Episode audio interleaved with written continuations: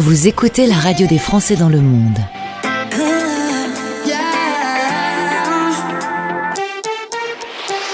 Le podcast. Mon invité, Catherine Smadja-Frogel, dans le cadre du partenariat avec Français du Monde ADFE, on va parler de cette association partenaire de la radio des Français dans le monde dans un instant. Catherine, euh, le lendemain où le vote du Brexit a lieu, tu vas dans ta boîte aux lettres et t'as un petit courrier. J'ai un petit courrier. J'ai un petit courrier du ministère de, l'économie euh, et, des finances euh, parisien de, France, de Bercy, qui me dit Ah ben, euh, vous savez, ça fait bien longtemps que vous avez quitté votre poste en France. votre période, la période de disponibilité vient à échéance. Maintenant, vous rentrez ou vous démissionnez de la fonction publique française. Et ben voilà. Ah, on me dit, ouh là là là là, le lendemain du Brexit. Incroyable. Le 1er février 2020, à midi heure anglaise, retrait du Royaume-Uni de l'Union européenne. On a appelé ça le Brexit. On peut dire que nous sommes maintenant fin 2023 au moment où nous enregistrons cette interview. Maintenant, le Brexit, c'est concret, c'est réel, ça existe pour du vrai et c'est pas pratique. Alors, euh, il y a encore des choses qui n'existent pas complètement pour de vrai, et on verra, vous verrez la petite pique. Euh, c'est que sur le plan financier, des services financiers, il y a encore des exemptions pour le Royaume-Uni et pour la City, qui un jour euh, se termineront. Mais pour l'instant, là, ils ont encore bien négocié les exemptions. Mais ce qui est très très concret, c'est la liberté de mouvement des personnes. C'est qu'aujourd'hui, un jeune Européen, un jeune Français, moins jeune d'ailleurs, qui souhaite faire comme avant, prendre son sac à dos, euh, aller euh, imprimer une cinquantaine de CV et aller faire le tour des bars de Londres, euh, des magasins en disant est-ce que vous cherchez quelqu'un et le soir même avoir un contrat d'embauche, eh ben ça n'existe plus. Aujourd'hui, vous ne pouvez plus venir en Grande-Bretagne travailler. Même un visa étudiant est cher, et un visa étudiant vous, que vous devez payer et en payant un tarif extrêmement élevé, un tarif euh, très, pour euh, l'université, vos frais d'université qui peuvent atteindre 30 000 euros par an, euh, ça, il vous faudra un visa. Ouais. Vous l'aurez, mais c'est quand même très coûteux. Et si vous voulez simplement venir travailler, c'est, je ne dirais pas impossible, parce que bien sûr, vous avez des visas euh, de travail qui correspondent à un contrat de travail préalablement signé par votre employeur, qui lui-même paye une surcharge, paye une taxe pour faire venir et faire travailler un étranger. Vous, en tant qu'individu, vous devez payer un visa extrêmement élevé, plus une charge euh, correspondant à la sécurité sociale pour la durée de votre visa, donc 15 ans, 2 ans, 3 ans, qui va monter euh, aussi se monter à plusieurs milliers d'euros. Et le salaire que votre patron doit vous donner est euh, réglementé, c'est-à-dire que vous ne pouvez pas gagner moins d'une certaine, somme. Donc ça, c'était déjà très difficile. Mais le gouvernement anglais a considéré qu'il y avait encore trop d'immigrants, trop de personnes qui venaient en France, euh, en France, qui pardon, qui venaient au Royaume-Uni s'installer. Et donc, il a décidé, c'est une loi qui est en train d'être votée, de d'augmenter non seulement le salaire minimal qui vous permettra de venir en Grande-Bretagne, mais en plus le, le, les charges et le coût du visa.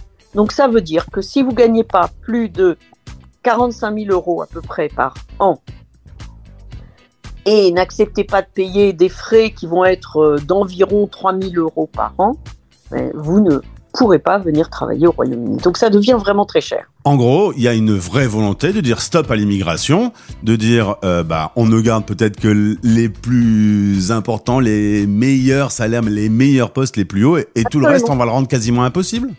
Oui, tout à fait. C'est, c'est, et puis c'est, purement politique parce que euh, tous les restaurateurs vous diront qu'il manque de main d'œuvre. Un certain nombre ont dû fermer euh, quelques euh, midis par semaine ou quelques deux jours par semaine parce qu'ils n'avaient pas assez d'emploi. Vous avez des récoltes qui ont pourri parce qu'il n'y avait pas assez de main d'œuvre. mais euh, ce qui importe au gouvernement, c'est le chiffre de l'immigration. Alors il reste des secteurs un peu privilégiés comme la santé ou le numérique. Là, ils ont eu aussi une idée pour que ça ne fonctionne pas si bien que ça. Oui, vous pouvez venir, euh, mais sans votre famille. C'est comme un Voilà. peu dissuasif. C'est-à-dire que euh, le, ces visas-là ne vous donneront plus automatiquement le droit de faire venir vos dépendants, c'est-à-dire euh, enfants, euh, conjoints. Vous, vous ne pourrez plus les faire venir. Et puis on va parler aussi de ceux qui décident de vivre cette aventure en oubliant que la Grande-Bretagne n'est plus en Europe et, qu'ils continuent de prendre leur sac à dos et, de vivre cette aventure sans visa. Un petit warning parce que euh, être en situation irrégulière aujourd'hui, c'est être exposé à des arnaques. Faut en parler quand même pour les, plus jeunes qui euh, qui voudraient dire bon allez c'est pas grave. Bien sûr. Et sur les, sur les, les réseaux sociaux où euh, on voit, au, consulat, on voit des jeunes mais, qui ont tenté l'aventure quand même. Alors on leur a dit visa et tout, ouais, mais bon, d'accord, truc, il y a du travail à Londres, puis c'est sympa, on va bien. Ils sont venus. Qu'est-ce qui s'est passé? Ils ont commencé à travailler on leur a dit, bah, à la fin du mois, on paiera. Et puis à la fin du mois, soit on les a pas payés du tout, soit euh, on leur a, euh, on leur a pas payé les heures supplémentaires. Et, ils se retrouvent, ils, ils peuvent aller porter plainte, certes, mais ils sont illégaux. Ils vont se faire expulser et interdits de séjour de territoire. Certains ont essayé euh, de louer un appartement ou une chambre, mais un, une agence ou un propriétaire officiel ne le, leur donnera pas. Il n'a pas le droit de- d'héberger quelqu'un qui n'a pas ce- son visa. Donc, ils se retrouvent dans des arnaques et énormément de gens s'aperçoivent qu'ils ont donné de l'argent mais qu'ils n'ont pas euh, de, de logement, que le propriétaire prend leur logement et ensuite lui dit Ah, ton visa, oh, t'as pas de visa, je t'expulse, mais je garde la caution. Ah ouais, Et on a beaucoup de gens comme ça qui de se retrouvent dans une situation difficile. Alors aujourd'hui, concrètement, vivre à Londres ou vivre au Royaume-Uni, euh, pour toi, c'est plus difficile pour les gens qui étaient là depuis peu de temps ou les nouveaux arrivants. Pour les gens qui y sont depuis, euh, comme toi, 20 ans, est-ce qu'il y a des changements?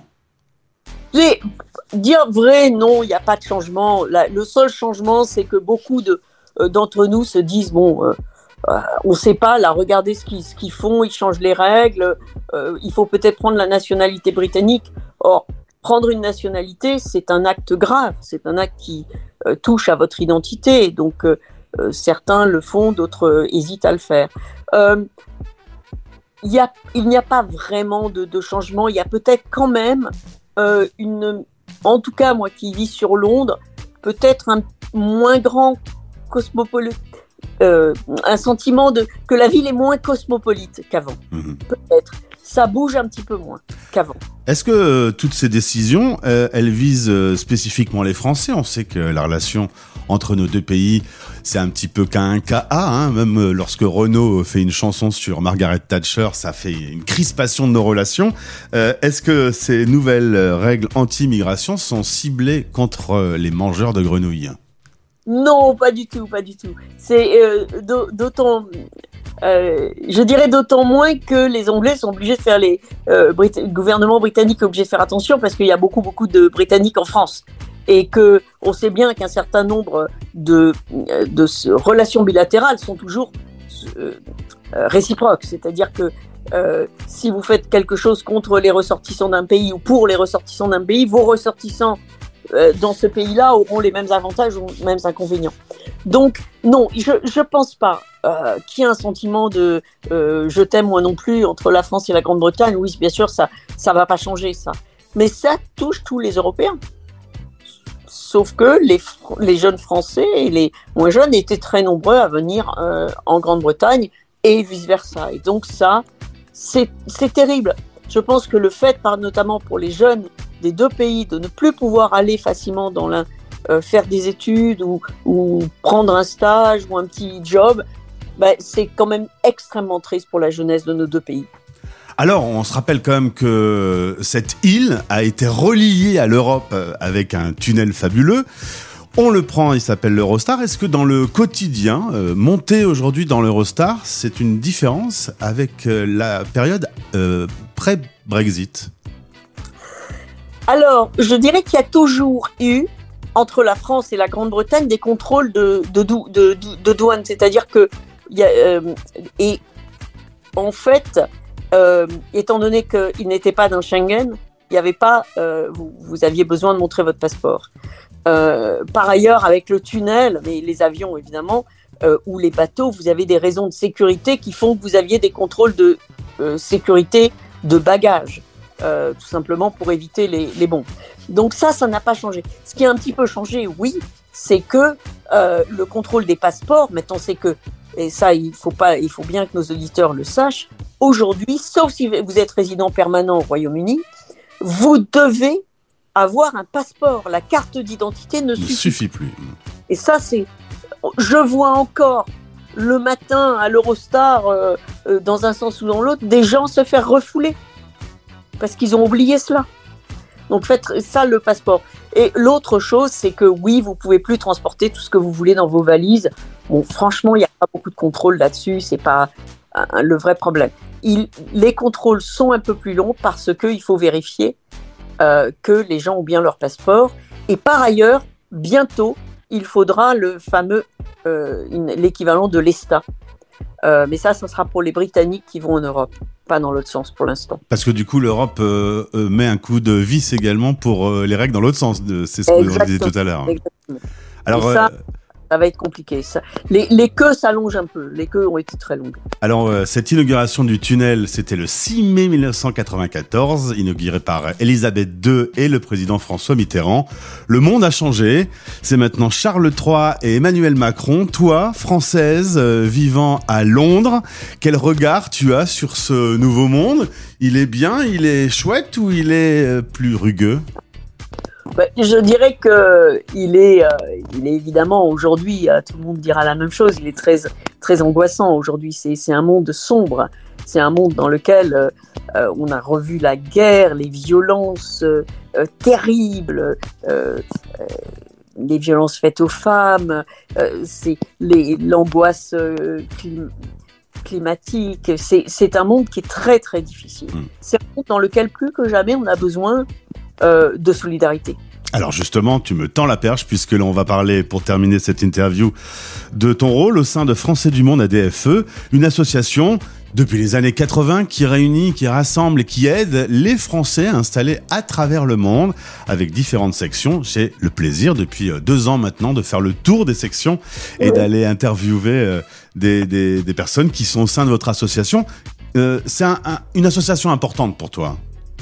Mais c'est très important parce que euh, je trouve que ce qui est, ce qui est merveilleux, c'est d'abord le, le sentiment d'appartenir à un réseau de gens qui, de par le monde, qu'ils soient purement français, qu'ils soient binationaux, trinationaux, partagent les mêmes valeurs. Les mêmes valeurs de solidarité, les mêmes valeurs euh, universelles, le, le sentiment euh, de, de vouloir faire quelque chose de manière très concrète. Euh, C'est-à-dire que euh, quand, vous, quand on fait de la politique, on a des, des grandes idées, on essaie de mettre en application les choses. Euh, aux fonctionnaires, on travaille sur les politiques publiques.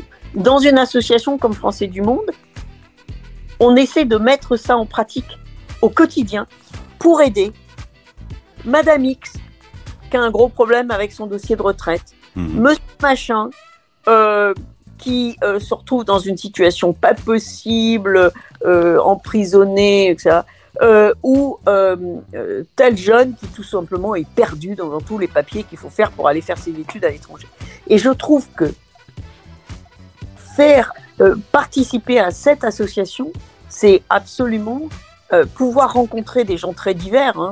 On, le fait toujours aussi parce que ça nous, ça nous apporte quelque chose de militer dans une association.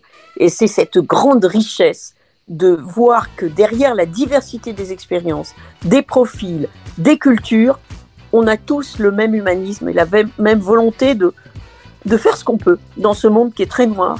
Mais si les, les, les individus se mettent pas à À s'entraider, s'entraider, on est foutu, c'est clair. Et ma dernière question, justement, on le disait, c'est une association née dans les années 80, dans un monde politique qui a beaucoup changé. La couleur était plutôt euh, à gauche.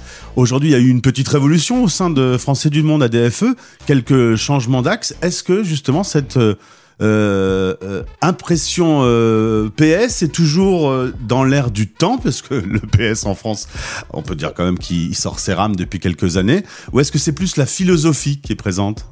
Bah, je, pense que ce que ce qu'on a essayé de faire maintenant à, à Français du Monde, et on, y arrive, c'est de, rassembler toutes les composantes de la gauche. Et de se dire, en fait, justement, on a les partis politiques qui sont là pour réfléchir euh, sur le fond, pour apporter des, euh, proposer des, des, des, des, réformes globales au niveau macro. Puis nous, au niveau micro, eh ben, finalement, on veut tous la même chose. On veut tous aider Monsieur Machin ou Madame Truc.